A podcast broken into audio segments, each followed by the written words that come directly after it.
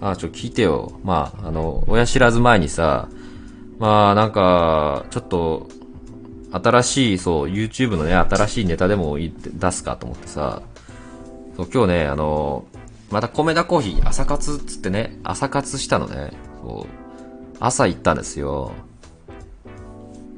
で、あの米田行ってさ、まあ今日も、あの、いつも通りちょっと混んでたんですけど、ね、あのさ、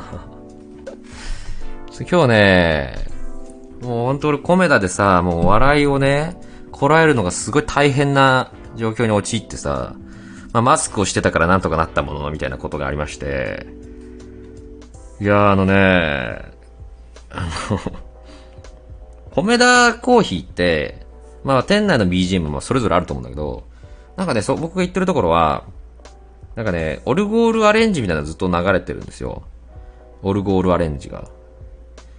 でね、なんかしばらくこう作業してたら、てててん、ててん、ててん、てててん、てててててん、てててんって流れ始めて、これ聞いたことあるでしょ？あれあ、これはあれか、と思って。うん。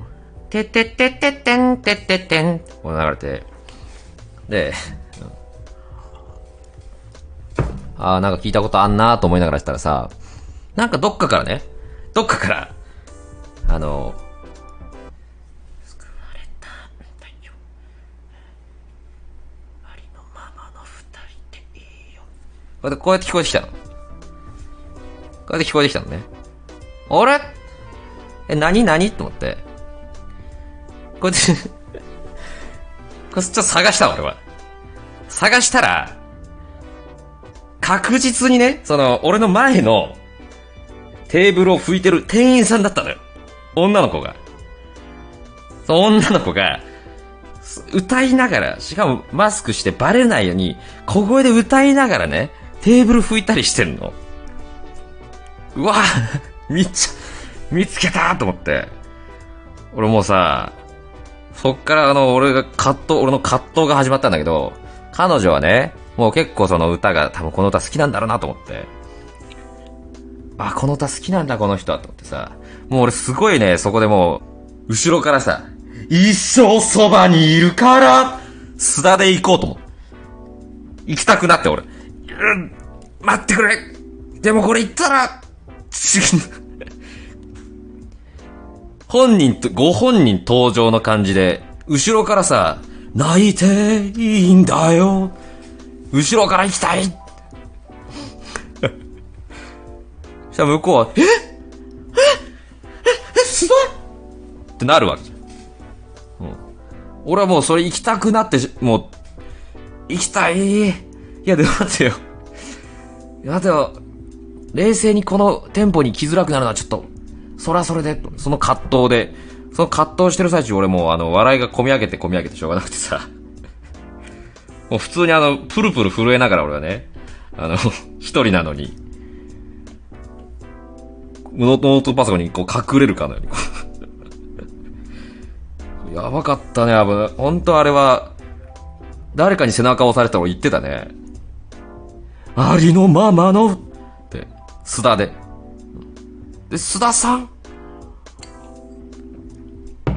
なんそこで行くというね、須田で行くぞっていう選択肢が現れたことに対してもまず面白がってるし、この話をラジオトークでするぞと思ってる。